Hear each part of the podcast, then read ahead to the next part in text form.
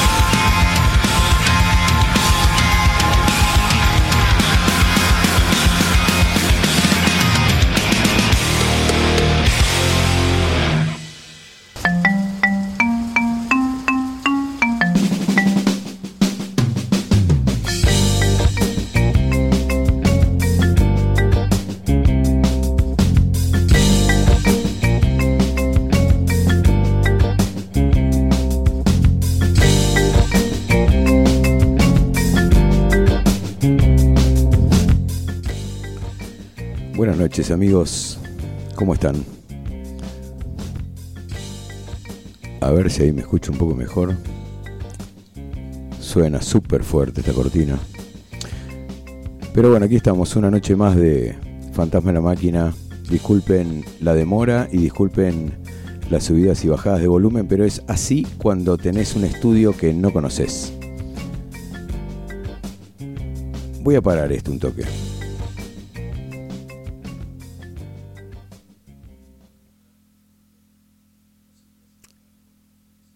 Una semana complicada para, para los argentinos en general.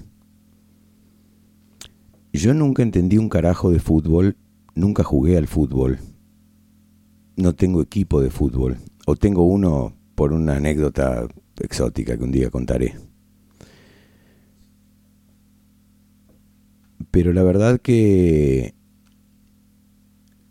aún siendo argentino y conociendo a Maradona, yo ya tengo 50 años, lo vi ganar el Mundial 86 y como no sigo el fútbol, me he perdido probablemente de un montón de cosas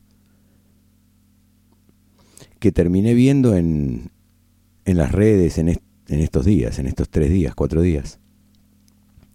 Pedacitos de, de Maradona en la cancha, de Maradona ayudando pibe, de Maradona jugando en el barro, de Maradona cuando era chico.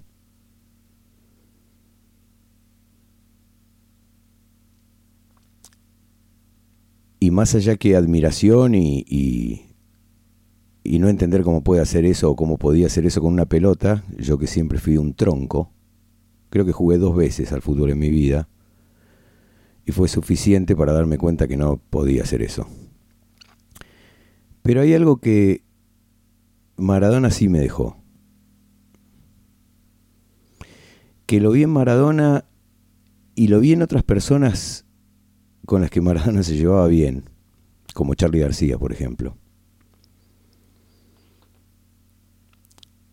y que creo que es lo que me conecta y lo que me hace sentir lo mismo que a los demás.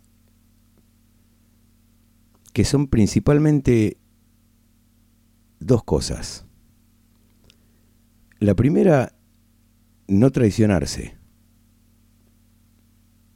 Y eso es algo que desde mi puntito en el universo me pone un poco orgulloso porque me parezco en eso a Maradona y a Charlie García. Yo nunca me traicioné.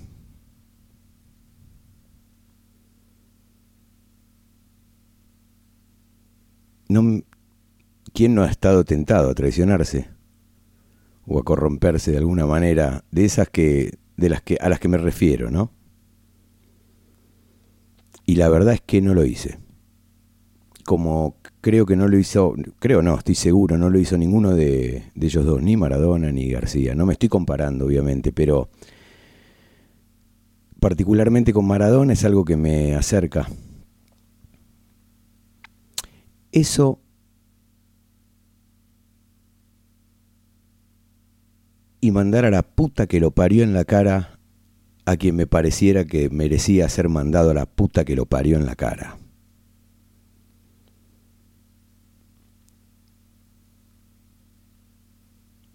tengo unas ideas que quizá no sean muy populares respecto del mundo del fútbol. Y no quiero hacer enojar a nadie, no estoy hablando de Maradona, estoy hablando del mundo del fútbol. Pero mm, sinceramente sigo sorprendido del... Cuando uno lee a veces la palabra impacto o la palabra conmoción y dice, bueno, pero realmente creo que nunca en la vida vi una reacción así a la desaparición física de alguien. Me acuerdo cuando lo mataron a Lennon, por poner un ejemplo de alguien así mundialmente conocido y mal que mal eh, querido por todo el mundo. No recuerdo sinceramente en la vida haber visto de los lugares más remotos de los diarios de todo el mundo una reacción así a la desaparición de alguien.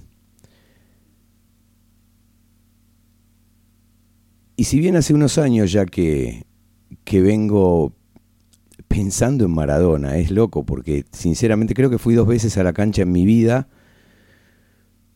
Una vez me fui a los 15 minutos porque no se podía estar de la cantidad de gente que había y otra vez que fui a ver a la selección, no me acuerdo qué partido, ni quién jugaba, ni, siquiera en qué cancha fue, fue en Argentina, pero cuando hicieron el único gol que hubo yo estaba mirando para otro lado. Pero este tipo fue más que, que un jugador de fútbol. Lo digo yo que no entiendo nada de fútbol y que nunca miré fútbol, no por nada en particular, eh, porque mi viejo no le daba pelota y mi viejo no tenía equipo de fútbol y yo imité eso, imagino. Y digo imagino porque, bueno, a mi vieja le encantaban las plantas y tenía un vivero y acá estamos.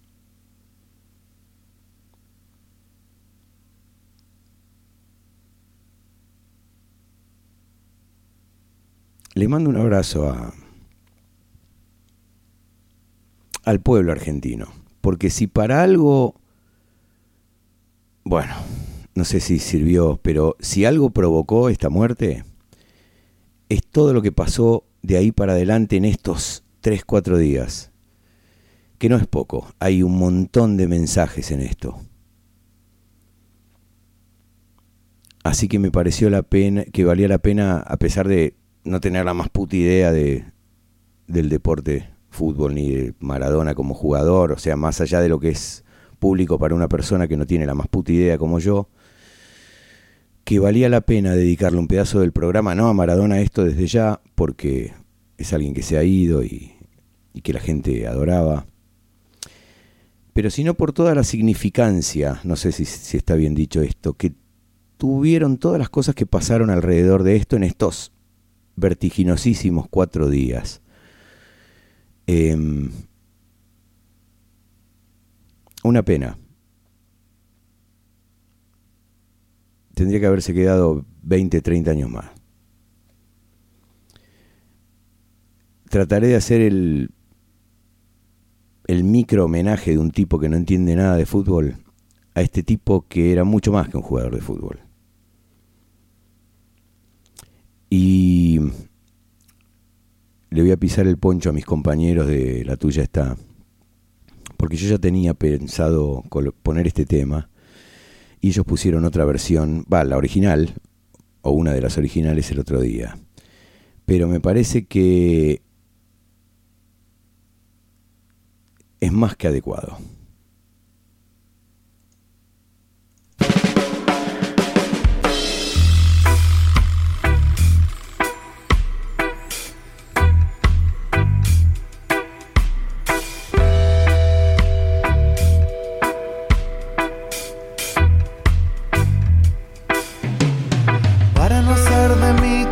Pedazos para salvarme entre únicos e impares, para cederme un lugar en su parnaso, para darme un rinconcito en sus altares. Me vienen a convidar a arrepentirme, me vienen a convidar a que no pierda, me vienen a convidar a indefinirme, me vienen a convidar a tanta mierda yo no sé lo que es el destino. Caminando fui lo que fui. Allá Dios que será divino.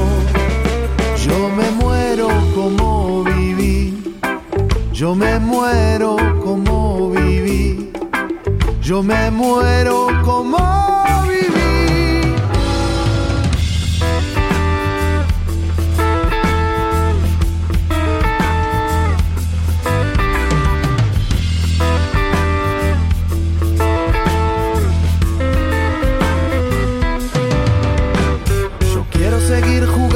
perdido. Yo quiero ser a la zurda más que diestro. Yo quiero hacer un congreso del unido. Yo quiero rezar a fondo un hijo nuestro. Dirán que pasó de moda la locura. Dirán que la gente es mala y no merece. Mas yo partiré soñando travesuras. ¿Acaso multiplicar panes y peces? Yo no sé lo que es el destino. Caminando fui lo que fui. Allá Dios que será divino. Yo me muero como viví. Yo me muero como viví. Yo me muero como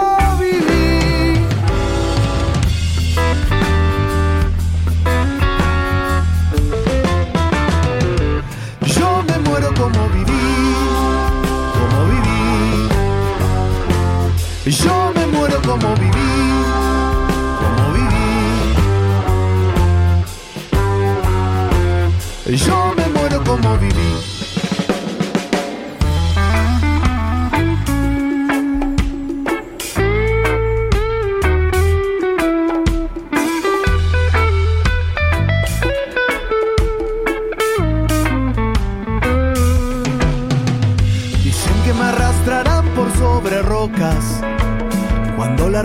Se venga abajo, que machacarán mis manos y mi boca, que me arrancarán los ojos y el badajo. ¿Será que la necedad parió conmigo?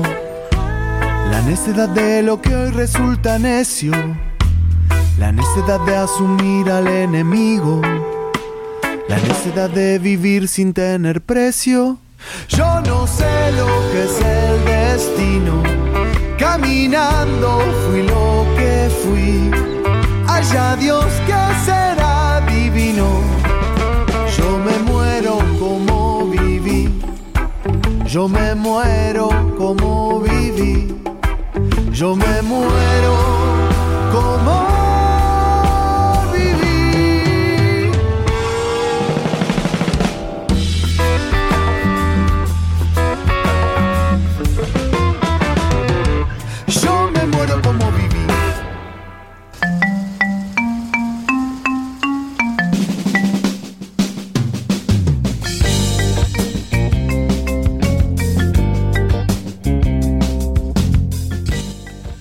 si me salió esto. Entre que sonaba el tema, agarré la cortina y le bajé el volumen y la volví a poner.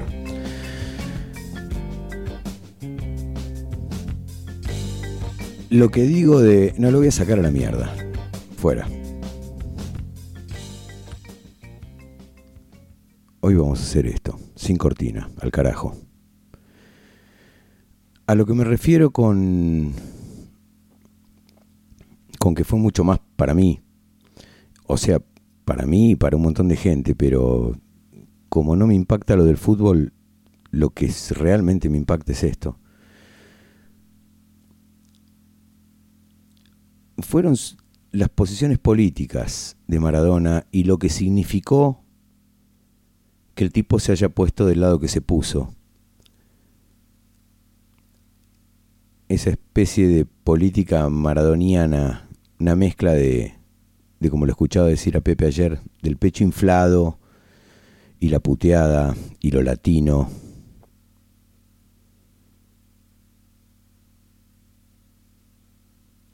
Y sus amistades en su significado simbólico, no específico.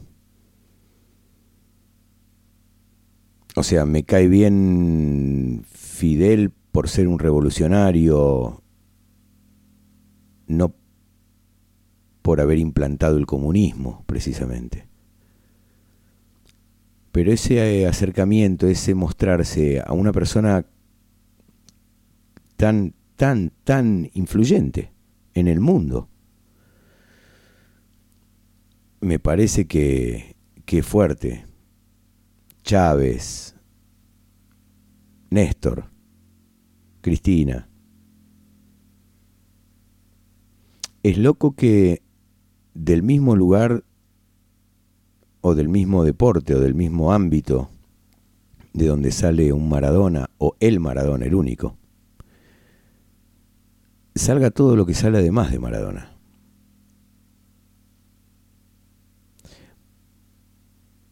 Se junta el pecho inflado y la defensa de la patria grande junto con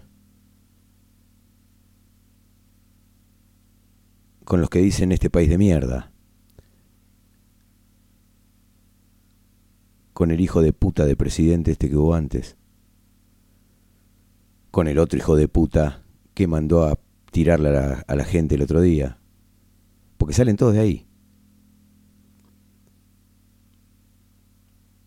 Habría que tener más cuidado con lo que el hincha de fútbol o los hinchas de fútbol permiten que entre en los clubes. Porque es- es manifiesto el, poder de llegada y la importancia y la relevancia que tiene para la gente. Yo lo acabo de decir, lo voy a repetir, estoy sorprendido del impacto mundial. O sea, me imagino que debe haber tenido un impacto similar todo lo que hizo antes. Y yo no me enteré porque no sigo el fútbol. Pero desde ese lugar, desde un lugar donde puedes llegar tan alto y tan lejos, salen estas porquerías como Macri.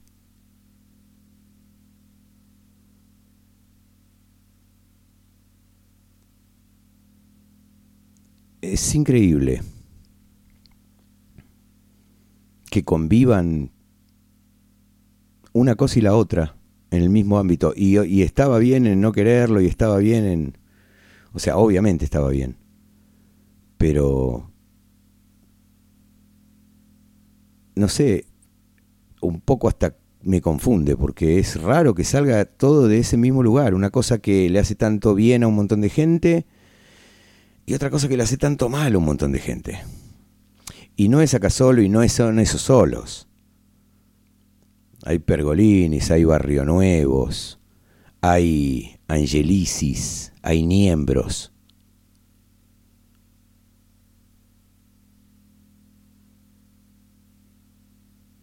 Nada, ese es el impacto que me causó a mí esto, más allá del ser humano, ¿no? Se murió un ser humano. Y se murió un ser humano que quería un montón de gente.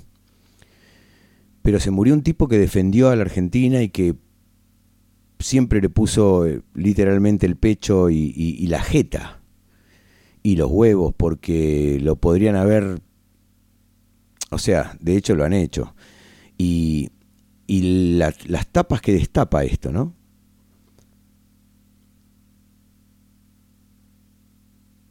Qué loco, es, es sinceramente impresionante. Terminando quizá este pequeño... Nada, no puedo decir ni homenaje, yo no entiendo nada de, de, lo, de lo que mejor sabía hacer, o no sé, porque la parte política me parece tan importante, me parece tan relevante, tan, tan notoria, una cosa en la que mucha gente debería apoyarse o reflejarse. Y sin embargo después ganan elecciones estos hijos de puta. Es, no sé, tendría que ponerme a estudiar sociología o algo así, para poder entender un fenómeno como este. Igual me deslumbra, igual para mí también, sin entender nada de la pelota, queda de alguna manera ahí arriba. No le importó nunca un carajo de nada y dijo lo que pensaba y eso... Y lo que pensaba coincide con lo que pienso yo, muchas cosas. Entonces, esa es mi identificación con, con el señor Maradona.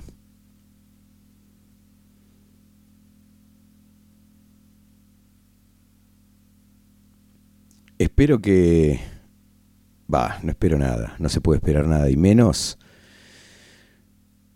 después de lo que vimos en estos cuatro días. Para mí lo que pasó en estos cuatro días es realmente un, punto de inflexión en unas cuantas cosas que, que yo veo humildemente, pero espero que, que haya como un sacudón de, de realidad en la cabeza de mucha gente, más allá de, de la, de, la desaparición de este, de este ídolo popular con lo que pasó alrededor y con lo que pasa alrededor. Acá siempre nos ocupa el tema del cannabis, que para mí es re importante, pero medio que diciéndolo de alguna manera va por la colectora.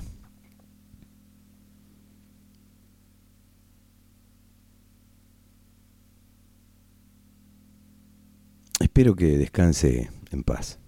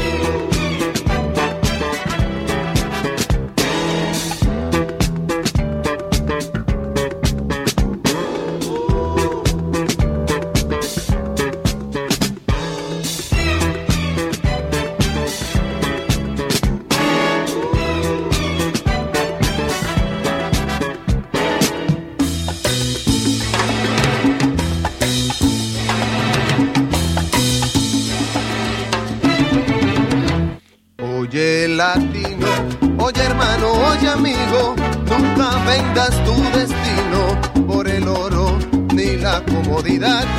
Nunca descanses, pues nos falta andar bastante. Vamos todos adelante para juntos terminar con la ignorancia que nos trae sugestionados con modelos importados que no son la solución. No te dejes confundir, busca el fondo y su razón. Recuerda, se ven las caras, pero nunca el corazón. No te dejes confundir, busca el fondo y su razón. Recuerda, se ven las caras, pero nunca el corazón. Recuerda, se ven las caras y jamás el corazón.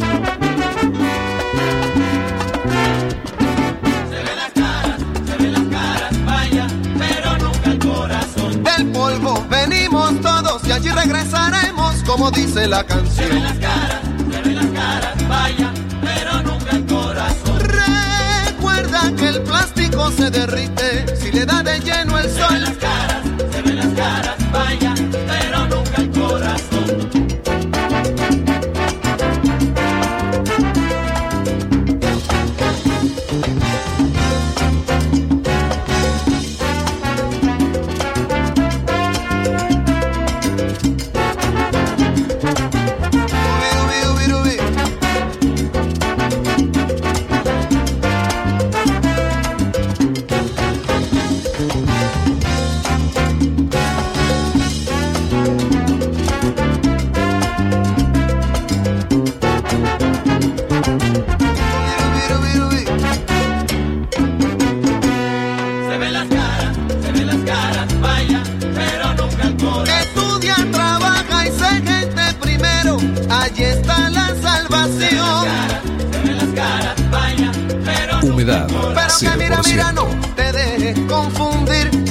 al fondo y su razón. Se ven las caras, se ven las caras, vaya. Pa'lante, pa'lante, pa'lante, pa'lante, pa'lante y así seguiremos unidos y al final venceremos. Se ven las caras, se ven las caras, vaya, pero nunca el corazón. Pero señoras y señores, se en medio del plástico también se ven las caras de esperanza se ven las caras orgullosas que trabajan por una Latinoamérica unida y por un mañana de esperanza y de libertad. Se ven las caras de trabajo y de sudor, de gente de carne y hueso que no se vendió, de gente trabajando buscando el nuevo camino, orgullosa de su herencia y de ser latino, de una raza unida. Que Bolívar soñó. Siembra, Panamá. Presente. Puerto Rico. Presente. México. Presente. Venezuela. Presente. Perú. Presente. República Dominicana. Presente. Cuba. Presente. Costa Rica. Presente. Colombia. Presente.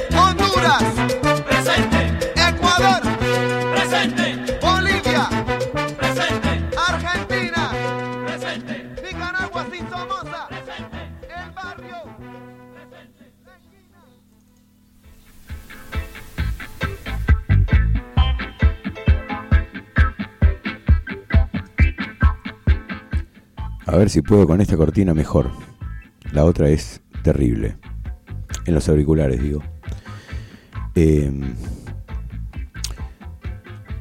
no, pero no, hoy no puedo poner cortina, discúlpenme, pero vamos en seco, así nomás. Es, es inadecuado. Una de las cosas, o sea, de las varias cosas que, que me parece que pasaron y no me voy a extender mucho más, pero un ratito más. Quiero, quiero decir esto. Quizá porque quiero escucharme dentro de unos años diciéndolo a ver qué pasó. Es la cantidad de hipócritas que uno que lee los diarios o que más o menos está informado ha visto en estos últimos días decir que el Diego, que esto, que el otro, que el ídolo, que sin ir más lejos, la rata esta de expresidente que tenemos, o que teníamos, esperemos nunca más volver a tener nada igual, ni parecido, y, periodistas, no los voy a nombrar porque ya saben todo quiénes son, los hijos de puta de siempre, básicamente. Digo, ¿qué tiene que pasar para que la gente se dé cuenta de, de los hijos de puta que son esos tipos? Nadie se acuerda de lo que decían dos semanas atrás, una semana atrás. ¿Se acuerdan del dron de Infobae? Filmando 24 horas por día arriba de la casa donde estaba este, este hombre, Diego. Le digo, me, me cuesta decirle Diego porque nunca en la vida... Maradona. Esos son esos buitres que están siempre parados ahí y no se daban cuenta de nada de lo que pasaba en todos los años que pasó. Porque la verdad que no, no, no tengo idea de, de, qué, de qué le pasó, pero un deportista de, de esa talla,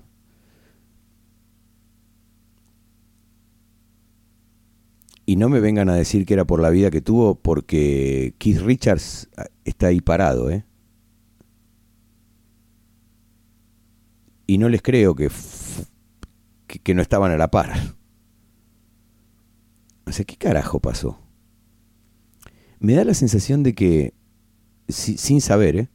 pero la sensación de que pasó lo mismo que pasa en, en muchos casos de gente así muy conocida, de lo que hablan siempre, del entorno, de esto, del otro.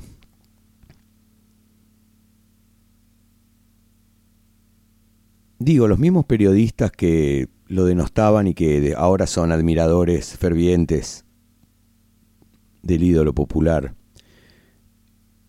¿nunca se dieron cuenta de esto? De las cosas que pasaban. Alguien que me putea ya, a ver. Eh, ¿Qué sé yo? A lo que voy es...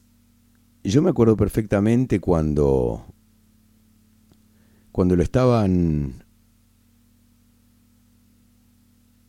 cuando lo estaban buscando a Guillermo Coppola por el por el crimen de Poli Armentano, no sé si se acuerdan.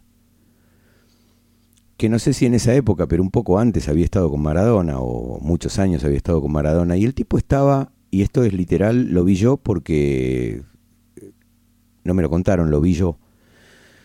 Ese verano, un verano loquísimo, que pusimos una barra en un boliche de Punta del Este con Papo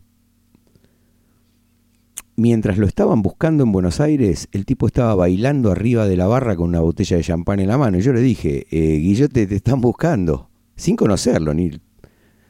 No pasa nada. Y siguió bailando, eso me contestó. A la mierda. Digo, digo, ¿no? Y ahora viene todo lo que viene ahora, ¿no? Ya se imaginan. Ya escuché, no quiero ser morboso ni nada por el estilo, pero ya escuché a periodistas que, que, hasta me inspiran cierto respeto, o me inspiraban, o me siguen inspirando, pero no puedo creer lo que escuché. Hablando de, del embalsamamiento y de cuánto tiempo puede ser y hasta qué grado de tal cosa se puede aguantar y qué se hace si no, qué es, a ver, ¿qué carajo les pasa? Boludo, tenemos un problema grave con estos tipos. El cara de verga este que está en C5N que habla de, policiales, no me acuerdo cómo se llama ahora. Paulo Cablan, ahí me acordé. Un personaje digno de haber estado en el nueve diario de Romay, porque es un, es un adefesio rarísimo. Defendiendo al pelado hijo de puta este en el medio del quilombo que había, digo, hey, no paran ni ante esto, ni, o sea, eh, tenemos un problema grave.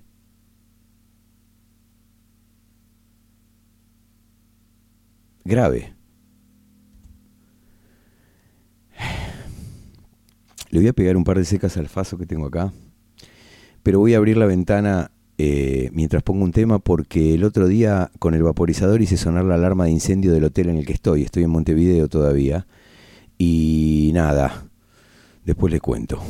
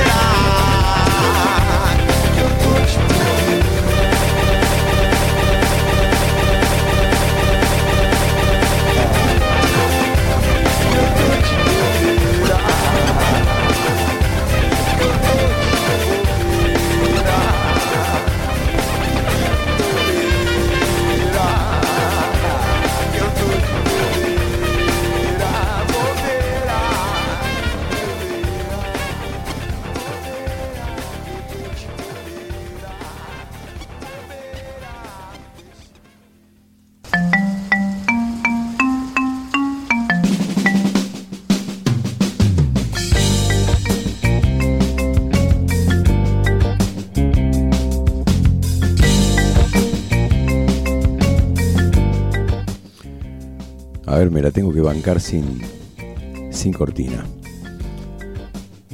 Perdón la patinada que pega la máquina, pero bueno, me parece que tendría que haber cerrado un par de cosas antes de empezar. Otra de las cosas, además de esta basura de, periodismo que, que, que- que- que- que nos informa, entre comillas, eh, es. No, voy a sacar esta. No puedo hablar con esto hoy, disculpen. eh, pero no puedo hablar con eso hoy. Necesito escucharme lo que digo. Otra de las cosas que, que me llamaron la atención o que, o, o que me dejan pensando de esto que pasó es el esfuerzo del otro lado de la grieta por eliminar los símbolos, por manchar los símbolos.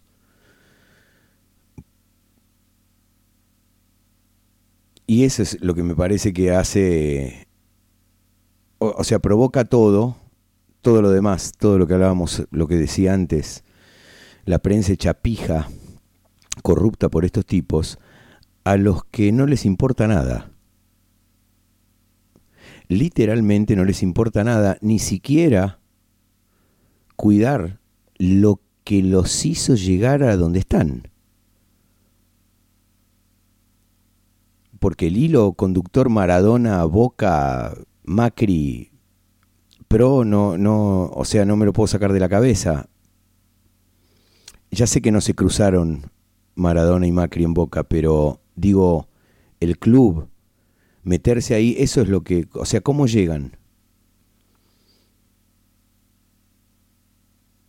Y ni eso respetan. Ni siquiera cuidan el propio rancho que los hizo estar en el lugar, que es el fútbol, digamos, no manchar eso. O sea, a ver si me explico. Programa raro el de hoy. ¿Cómo se llama este pelotudo? Gran director y todo, un capo en lo suyo, pero un pelotudo que seas bien, que seas un buen profesional no quiere decir que seas una buena persona. Campanela, ahí me acordé. Hasta ese hizo una película donde agarran un tipo por su pasión por el fútbol. O sea, ni eso. No les importa literalmente nada. Estos no tienen pasión.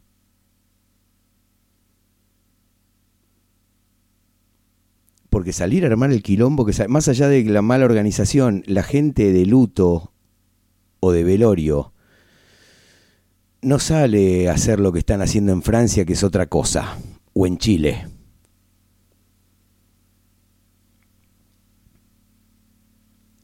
Y se sorprende por una avalancha cuando es una cosa recurrente en cualquier estadio. Para eso hay paravalanchas.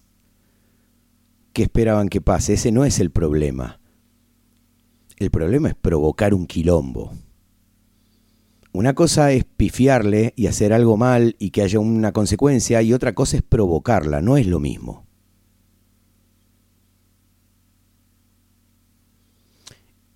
Digo, habiendo visto la repercusión de esto en el mundo y viendo el poder que tiene, digo, si en esta instancia no se avivan todos de todo esto, porque obviamente que va a haber una parte que va a quedar del otro lado, que son los hijos de puta. Esos no son boludos, esos son hijos de puta, pero boludos hay un montón. Si esto no le sacude la cabeza, no sé qué hace falta. O sea, más que Maradona muerto, no sé qué va a haber, porque yo no vi nada en mi vida así, en el mundo. Quizá me estoy perdiendo de algo.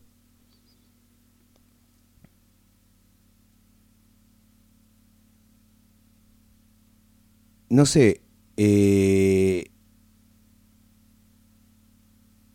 estoy preocupado.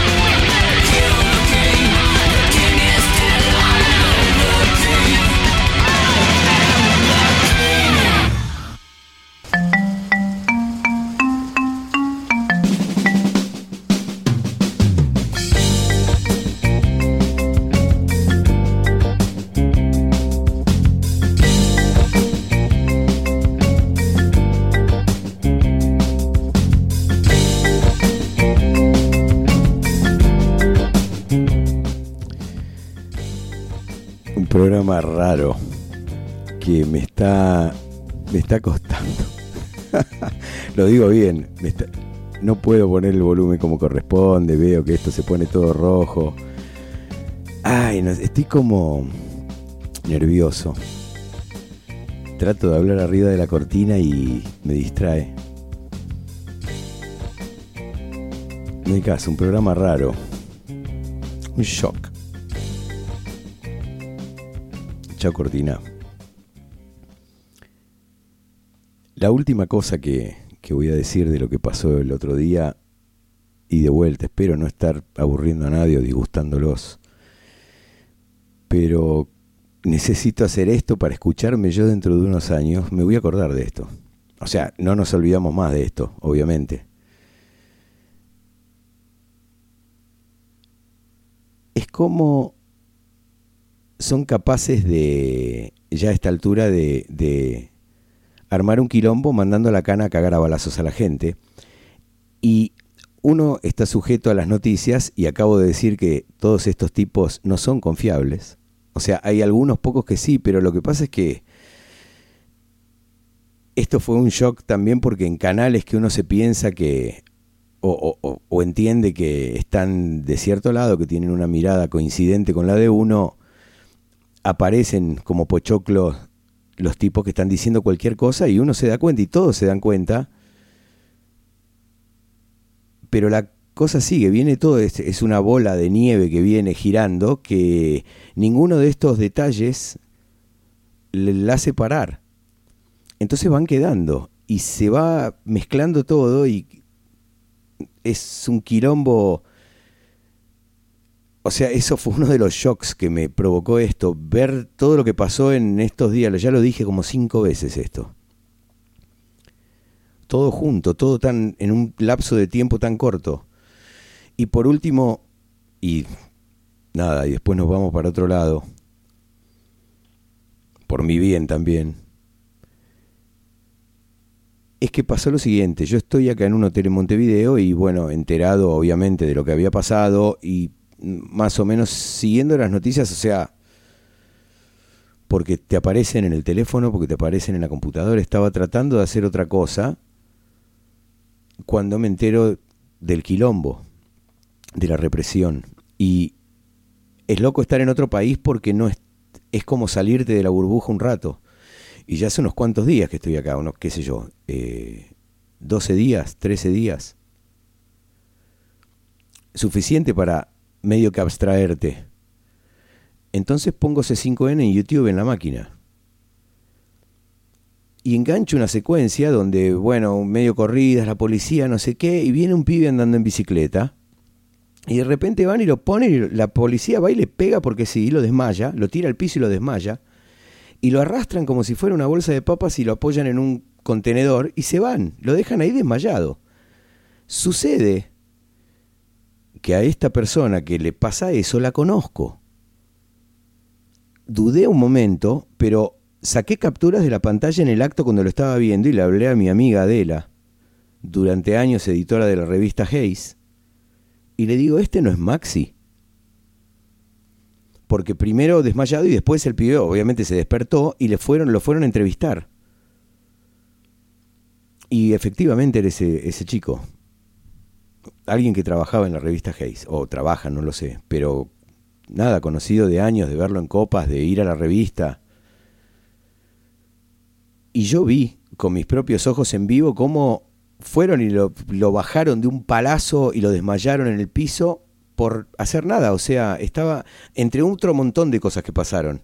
Un cana de civil que agredió a un periodista y qué sé yo, pero digo, a este pibe lo conozco, yo sé positivamente que no es un barra brava, que no estaba haciendo nada, que es verdad que venía en la bicicleta yéndose a la casa, que ha habido nada, estar ahí parado un rato como cualquier ciudadano que hubiera querido despedir a Maradona. O sea, salieron a hacer eso y dicen los chalecos policía de la ciudad por todos lados. Y encima sale Santilli y le puse un tuit diciendo esto, de fumar porro en la Plaza Alemania conmigo y con mis amigos, y estaba él, a cagar a palos a la gente. Y ya me pareció un idiota en esa época, después estuve seguro de que era un idiota y ahora me doy cuenta de que es el que siempre fue un hijo de puta en realidad.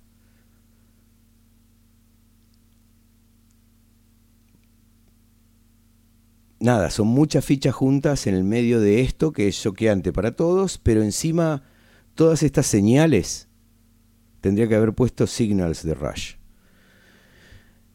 ¿Qué sé yo? Todas estas señales. Y por último, y ahora sí nos vamos después de esto para otro lado. Nada, se me vino esta canción a la cabeza del genial Lenine brasilero, que la tengo acá adelante la letra en, en portugués y la voy a traducir así mientras la leo. Y después la vamos a escuchar. Cada uno que entienda como quiera esto. La canción se llama El verbo y la verba. Verba en portugués quiere decir la guita, el presupuesto, la caja. Y voy a dejar la palabra verba para que suene como suena en realidad. El verbo salió con los amigos a conversar en la esquina. La verba pagaba las despensas, los gastos, porque era todo lo que él tenía el verbo no supo explicar después por qué fue que la verba desapareció. Y en brazos de otras palabras, el verbo ahogó su dolor y durmió. El verbo gastó saliva de tanto hablar para nada. La verba, fría y callada, él lo sabía y le daba valor. El verbo intentó matarse en silencio y después, cuando la verba llegó, ya era tarde de más. El cadáver yacía y la verba cayó a sus pies a llorar lágrimas de hipocresía.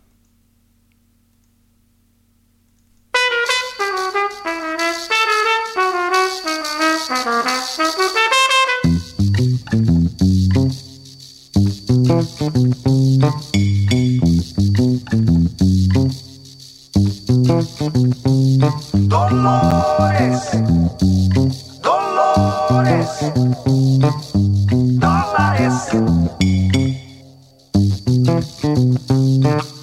verbo saiu com os amigos pra bater um papo na esquina.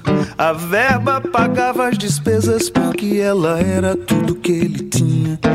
O verbo não soube explicar depois por que foi que a verba sumiu. Nos braços de outras palavras, o verbo afogou sua mágoa e dormiu. Dolores, dólares. O verbo gastou saliva de tanto falar para o nada. A verba era fria e calada, mas ele sabia, lhe dava valor. O verbo tentou se matar em silêncio e depois, quando a verba chegou, era tarde demais, o cadáver jazia. A verba caiu aos seus pés a chorar, lágrimas de hipocrisia.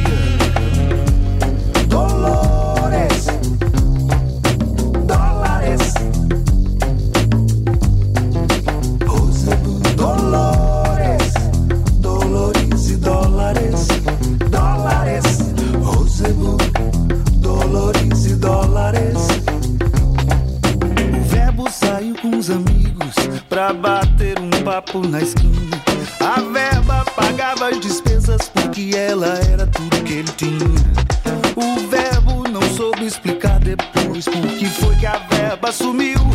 Nos braços de outras palavras, o verbo afogou sua mágoa e dormiu.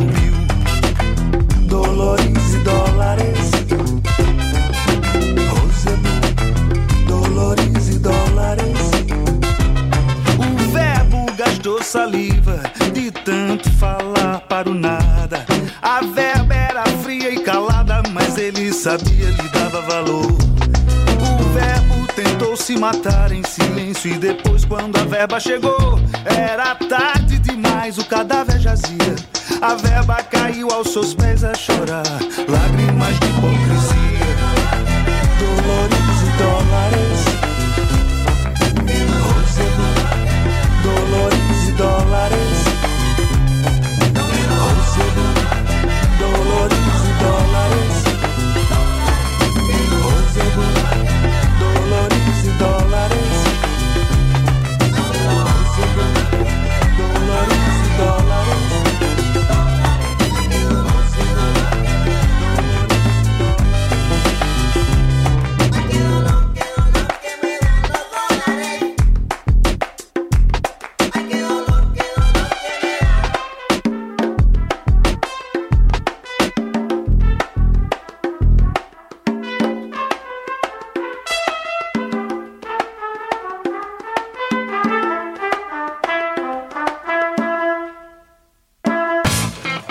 880 Rock and Grow.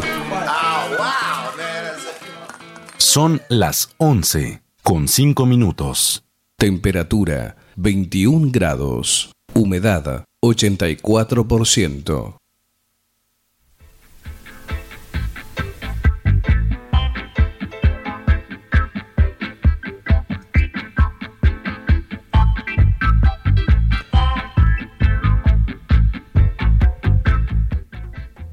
Ahora. Bueno. Dejado atrás lo que lo que acaba de quedar atrás. Una parte muy rara de un programa muy raro. Y esto que patina como un caballo.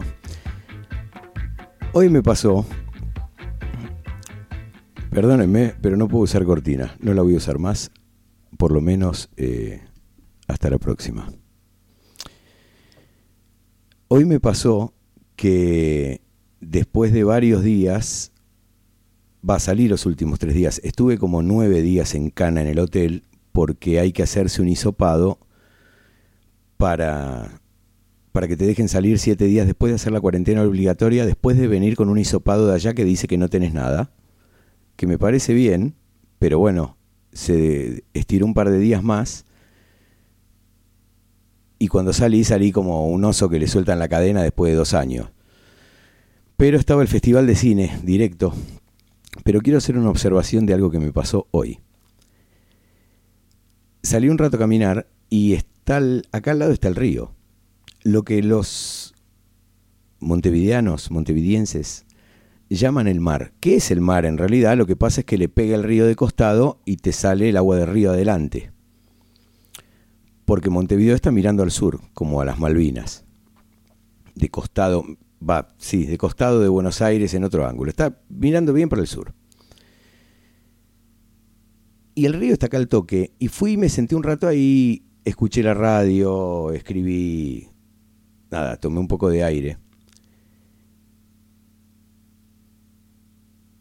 Y me daba cuenta de, bueno, y pensaba en lo que está pasando en Buenos Aires con el tema de la costanera y el río, y cómo no miramos al río y todo lo que ya escuchamos un millón de veces, pero el problema ahora es que estamos en el punto culmine. Estamos, digo, yo nací en Buenos Aires, yo nací en la capital federal y viví ahí hasta que me fui de la casa de mis viejos. O sea, hace un montón de años, y no volví porque me fui a otros países y después me fui a la provincia cuando volví. pero nací ahí. Y como yo, mis viejos vivían cerca del zoológico, enfrente precisamente, el río era una cosa que en esa época, o sea, con la ciudad conformada, que va, era igual que ahora más o menos esa parte, pero lo que pasa es que eso era, no había nunca nadie ahí. No había gente corriendo por todos lados y andando en bicicleta, entonces era bien común ir hasta el río. Y siempre fue igual que lo que es ahora, un paredón contra el agua en donde no hay nada, lugares donde no hay vereda, cuadras, o sea, ya saben, ya conocen. Y acá, en Montevideo, hay una orla que bordea toda la ciudad, que es un veredón gigante y está, hay playas y hay juegos y hay hasta bares y, y es, el, es la misma agua que nos pega en la pared aquella. Es el río. Pero ellos le dicen el mar, ven un mar. Y nosotros nos estamos perdiendo de eso. Y nos perdimos un montón de años de eso, es verdad. Pero ahora eh, llegó el punto culmine donde lo van a hacer pija. Entonces yo no vivo en capital y entonces no puedo ni entrar en la consulta, ¿cómo se llama? Me olvidé ahora y no estoy solo como un hongo dentro de la habitación, así que nadie me va a soplar. La, no es la consulta popular, es las audiencias públicas. Y no puedo ni participar porque no vivo en capital. Pero tendría que ser un montón de gente haciendo eso porque no es solo el acceso y todo lo que hablan en todas las otras radios sobre este tema, sino que escuchando música del Uruguay hay un montón de canciones cantadas al río o a la orla del río. Entre ellas, esta, hoy estoy así medio poeta, poeta de prestado, poeta de dos pesos, como diría, como diría Dolina. Eh, entre ellas está esta canción que se llama Malvin, del negro Rada, Rubén Rada, que la tengo acá, a la letra, porque el negro Rada canta haciendo un falsete y no se entiende mucho lo que dice en algunas partes. Pero Malvin es un barrio que está sobre el río, acá al lado. Yo estoy en Punta Carretas en este momento, creo que en el medio está, no quiero meter la gamba, Positos, pero un poco después ahí está Malvin. Dice, Malvin de más, Malvin genial, todo el mundo escuchando a Police rock and roll total. Malvin sutil, Malvin real, clase media sencilla que lucha con dignidad. Es un picado entre bolsos y manjas y las mujeres corean por su material. Luego se apaga la tarde, el sol se las toma y da paso a la luna, hasta que llega la noche de asado total. Malvin fiesta, Malvin posta, en tus playas se juega el amor con envido y con flor. Otra cosa que nos perdimos al perder el río o al no darle bola es esto.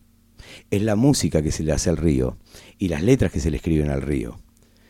Maravillas como esta canción del negro Rada que escuchamos.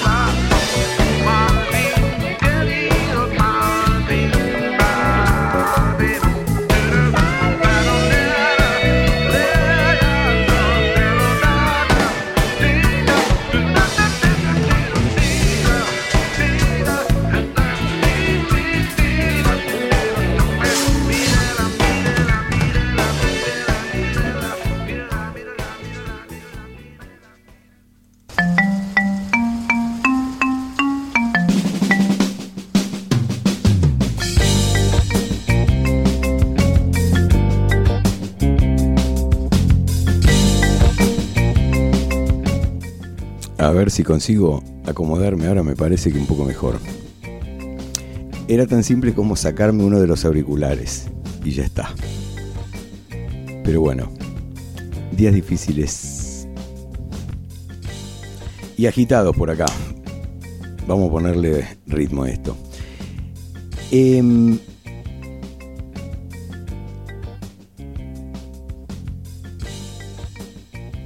me perdí. Me encontré. Desde que me dejaron salir hace tres días, el miércoles pasado, o sea, cuatro días, eh, estuve asistiendo derecho al Festival de Cine Canábico, al festival, segundo Festival Internacional de Cine Canábico del Río de la Plata, del cual vamos a hablar hoy por última vez porque terminó ayer.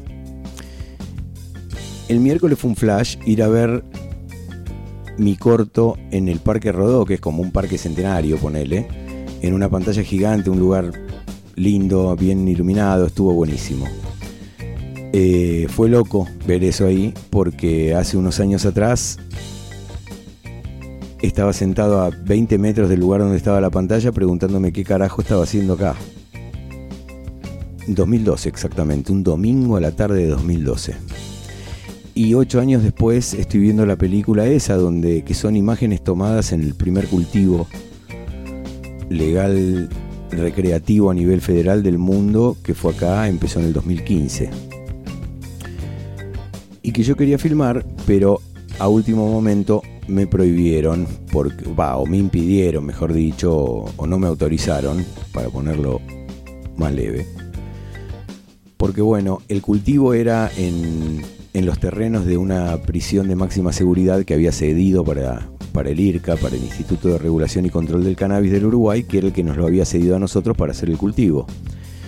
Entonces por eso no se podía filmar ahí, pero bueno, algunas imágenes nos llevamos igual, sin hacer alarde ni quilombo, entonces es medio un collage de cosas de teléfono, GoPro, alguna cámara, etcétera y se armó esa película. Ahora que terminó esto, la voy a subir a la página, no sé si de la radio, por lo menos pondré el link al YouTube.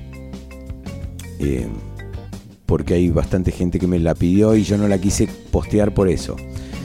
Porque estaba esperando que termine el festival. Pero bueno, la cosa es que el miércoles pasaron esa película, estuvo buenísima. Y después vino un documental muy interesante canadiense. Esto estuvo bastante auspiciado por la embajada canadiense en Buenos Aires y en Uruguay.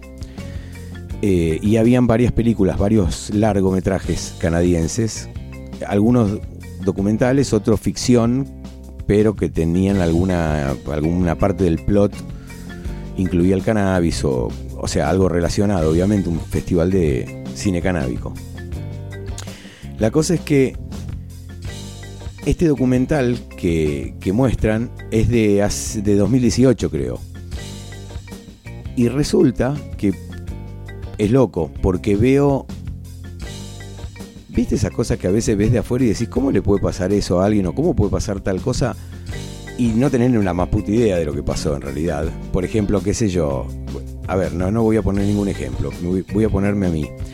Veo un documental canadiense donde el dueño de la empresa que yo fundé en 2015, 2014 en realidad, porque fue antes de ganar, pero que fue la que ganó la primera lic- licitación, ahora está en manos del nieto de Otto von Bismarck, que aparece en los Panama Papers y a causa del cual hace unos años, un par de años atrás, me sonó el teléfono un día y era una periodista de los Panama Papers preguntándome por qué le habíamos vendido ese pibe. Yo ya había vendido años atrás, dos años atrás creo, o un año atrás por lo menos. Entonces no tuve nada que ver con esta movida, pero es loco ver el documental y ver la empresa con el nombre y todo la empresa que fundé yo, que es del nieto de Von Bismarck, que es un español que no puede ir a España porque lo está buscando el, el- la FIP o no sé qué quilombo, que está en los Panama Papers. Dice, ¿qué carajo pasó? Bueno, y ese fue mi descargo cuando los del festival no tuvieron mejor idea que llamarme para que hable y dije, conté esto, o sea, y que en realidad eh, la idea no era que, que- que termine en manos de cualquiera y que había que pelear también por eso. No era suficiente con la legalización y no era suficiente con... No es suficiente ni con ganarlo. Hay que mantenerlo fuera de las manos de lo que... Todo lo que toca lo hace mierda. Digo, para que toda esta lucha de todos estos años no termine en en que se la quedan estos hijos de puta. Este como cualquier otro. Estos personajes raros, ¿viste? O, o empresas raras. Bueno, como la de Jujuy. Sin ir más lejos. Eh, ¿Qué sé yo? No sé, fue raro. Bueno, eso fue el miércoles. El jueves vi dos películas. Una que se llama Llovieron pájaros. Canadiense también de ficción. Eh, interesante porque como habían varias películas canadienses, Después vino una mexicana, Sanctorum, muy buena también, mostrando, ficcionada, pero mostrando lo que pasa con los pueblos originarios en México y los cultivos de cannabis y cómo quedan en, en medio de los narcos y el ejército y la policía en el medio. O sea, bueno, nada, no la voy a contar porque primero no hay tiempo y segundo, después me imagino que en algún lugar el festival las disponibilizará para que se vean o bueno, las pueden buscar. Voy a postear un coso. Con las que vi por lo menos. Pero lo que me interesaba más que nada de, de- contar de esto, aparte de la anécdota, y que estuvo buenísimo, y que después del parque se, los otros dos días fueron en la sala Cita Rosa. eh, aparte la radio es media sponsor o media partner, perdón, no me acordaba ni el término del festival y lo vamos a seguir siendo. Entonces hay que darle un poco de rosca. Y me imagino que con, con, el advenimiento del autocultivo en Argentina y los clubes o, o las asociaciones civiles y todo lo que esté en marcha, eh, va a haber mucho más material fílmico también, o muchas, se contarán muchas más historias, o habrá gente interesada en contarlas. Entonces me parece que esto se va a inflar, va a estar bueno. Pero iba esto. Como fue medio auspiciado, como dije, por las embajadas canadienses en Buenos Aires y Montevideo, habían varias películas canadienses. Y en el abanico de películas canadienses sobre cannabis, habían películas que contaban diferentes realidades, algunas desde la ficción y algunas documentales, pero esta en particular es interesante, una que se dio el viernes en la sala Cita Rosa, la última, la que cerró el festival, que se llama The Marijuana Conspiracy, la conspiración de la marihuana o la conspiración marihuana, que eh, si bien está ficcionada, está basada en un hecho real y hay un video, se pasó un video del director antes contando que la historia es, es, verídica, eh, solo que en vez de estar hecha de manera documental está actuada. Em, pero los hechos son esos los que pasaron. Y sucede que en, en 1972 el gobierno canadiense, cuyo primer ministro era el padre del que está ahora, el padre de Trudeau. Yo tampoco tenía la más puta idea que el padre de Trudeau había sido primer ministro en, Cana- en Canadá, tampoco, o sea, no conozco la, actualidad canadiense, más allá de Rush. no, bueno, y el cannabis qué sé yo, pero digo, la historia política no la conozco. Em, y en 1972, en la, en la, no digo la presidencia, sino en el primer ministrado, se dirá así, de el padre de Trudeau, del que está ahora, trataron de enchastrar un poco a la marihuana y no tuvieron mejor idea, esto fue una, por eso se llama la conspiración de la marihuana, eh, que tratar de forzar una situación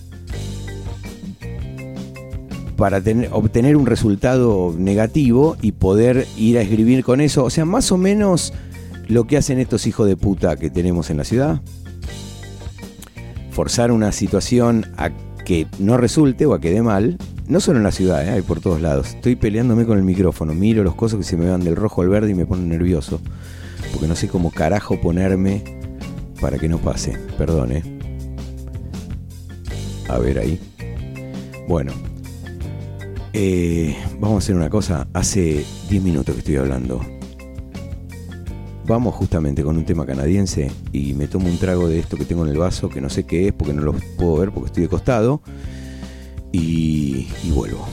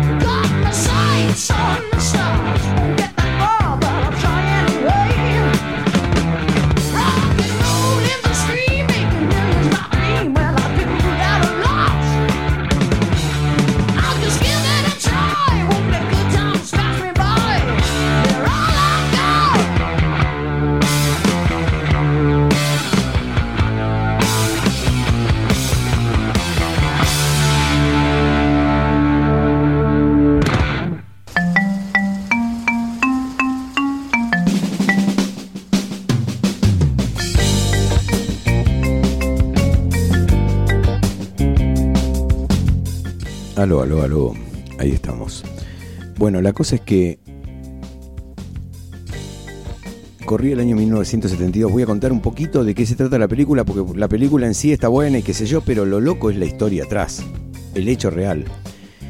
El gobierno de Canadá en el año 1972, o sea, miren cuánto tiempo hace que están tratando de hacer esto, o estaban tratando de hacer esto. Quisieron hacer un estudio que diera que diera malos resultados o que comprobara que la marihuana, el diario, el daño que hacía en las mujeres. Entonces agarraron, juntaron guita y mandaron un instituto de la droga y se traza la investigación de no sé qué. Hacer el siguiente estudio. Encerrar a no sé cuántas mujeres, pero tipo 16, 12, una cosa así, durante 98 días, no me pregunten por qué 98 y no 100, pero eran 98, y hacerla fumar marihuana dos veces por día, todos los días de los 98 días, y darles un trabajo para hacer que las remunere mientras estaban adentro, más una paga eh, por hacer el estudio. Además de vivir en un lugar confinada sin poder salir a la calle ni hablar con el mundo exterior de ninguna manera, iban a estar siendo vigiladas, o sea, iba a haber un monitor todo el tiempo eh, tomando notas. La cosa es que en ese entonces el cannabis era ilegal, o sea, era re ilegal.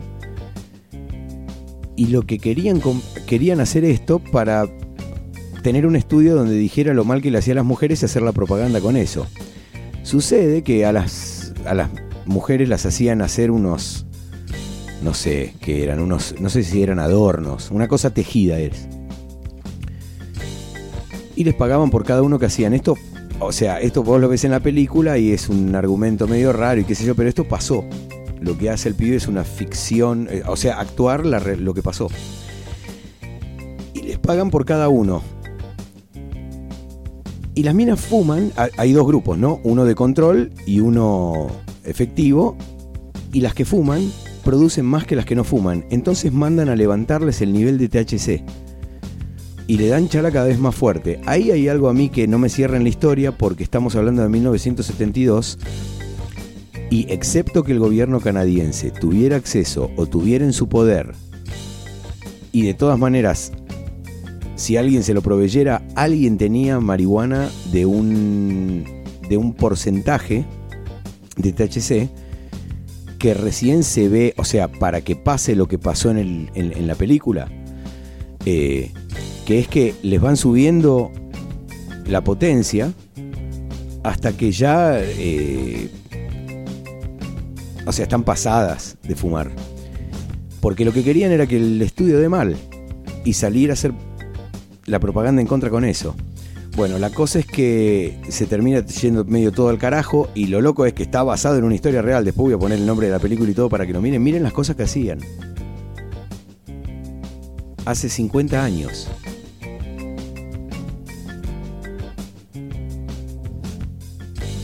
Y ahora el hijo, que es el primer ministro de ahora, fue el que la legalizó. Las vueltas de la vida, ¿no?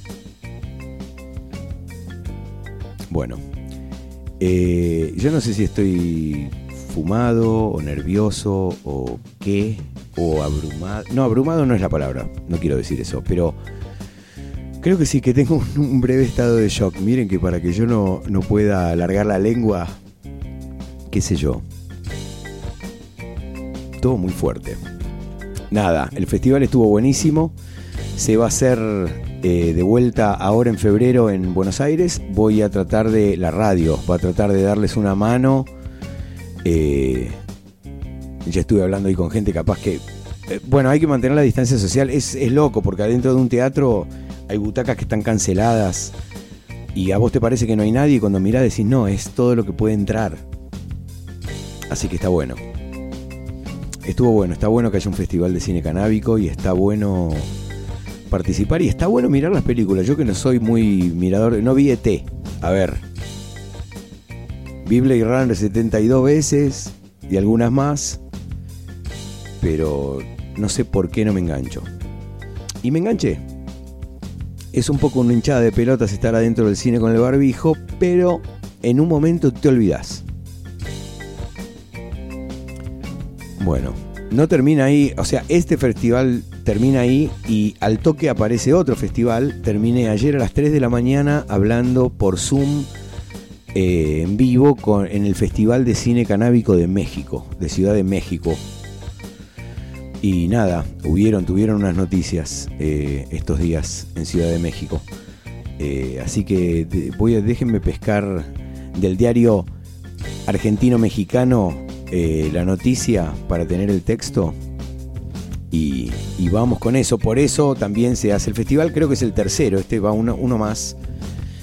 Eh, me parece que se tendrían que unir los festivales y no pisarse el poncho, porque el viernes empezaba el de México y terminaba el de Montevideo. Y si tenés la suerte, como yo, de tener cortos en los dos, es primero agotador, segundo un quilombo Y nada, está bueno que estén espaciados para poder darle bola a todos. Pero bueno, se empiezan a, empiezan a proliferar los festivales de cine canábico también. Ahí hay otro para el año que viene, pero piden un formato medio especial, capaz que. Y me tiraría a hacer algo. Algo con la radio, una coproducción con la radio. Qué tul. Yo sé que hay algunos colegas de la radio que deben estar escuchando, ya pueden empezar a cranear. Digo, eh, divertido hacer un corto para mandar a un festival. ¿O no? Bueno. Un día difícil. Un día difícil, no, una semana difícil. Momentos raros, difíciles. No sé explicarlo perfectamente. Lo, ¿Saben que sí haría? Me iría a Quillú, acá 50, 60 kilómetros de donde estoy ahora. A una casa ahí al borde del río. Está el río y está el acantilado. Es un flash de lugar, chiquito. Eh, iría ahí y comería unos hongos. De hecho, creo que lo voy a hacer. Lo voy a hacer. Ya lo acabo de decidir en este preciso instante. Ahora vengo, amigos.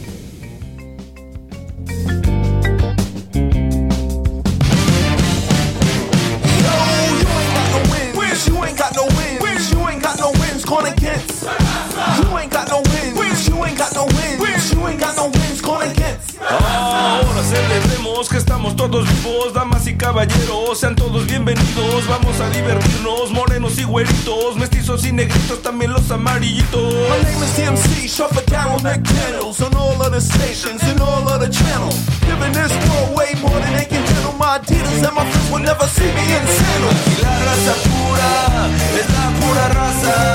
Molotov está en la casa. Aquí la raza pura es la pura raza. Aquí no se al nene con la nena, al nini con los ninis o la nona con la nana. También vienen en tríos que son más divertidos, unos convencionales, otros más pervertidos. Poetic spoken words from my lyrical lecture. If the flow don't affect you, then the rhyme will get you. Tonight is the night that we're rocking this mic. I'm in heaven with the metal, never taking tracks live. Aquí la raza pura es la pura raza. Molotov está en la casa. Aquí la raza pura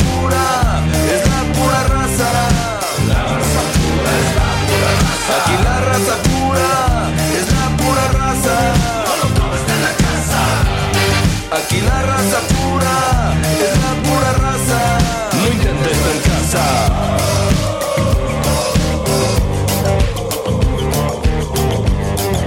Aquí no hay distinción de sexo y religiones. No importa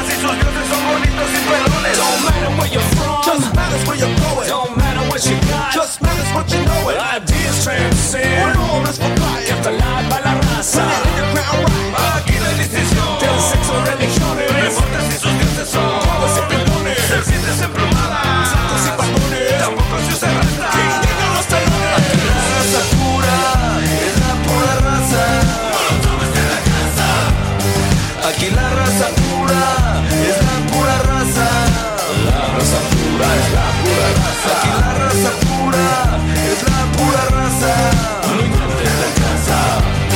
Aquí la raza pura es la pura raza. La raza pura es la pura raza. Aquí la raza pura la nini con la nana, pura raza. La nana con la nana, la nini con la nona. Aquí la raza pura es la pura raza. Aquí lo traen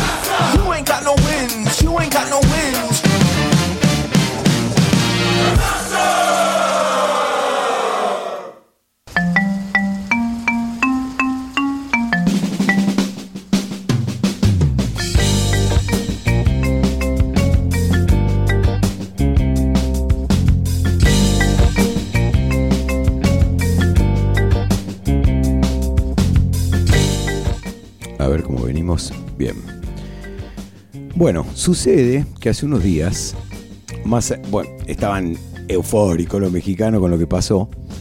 Eh, me trataron bien en el festival, cariñoso. Es una palabra que definiría lo que yo sentí.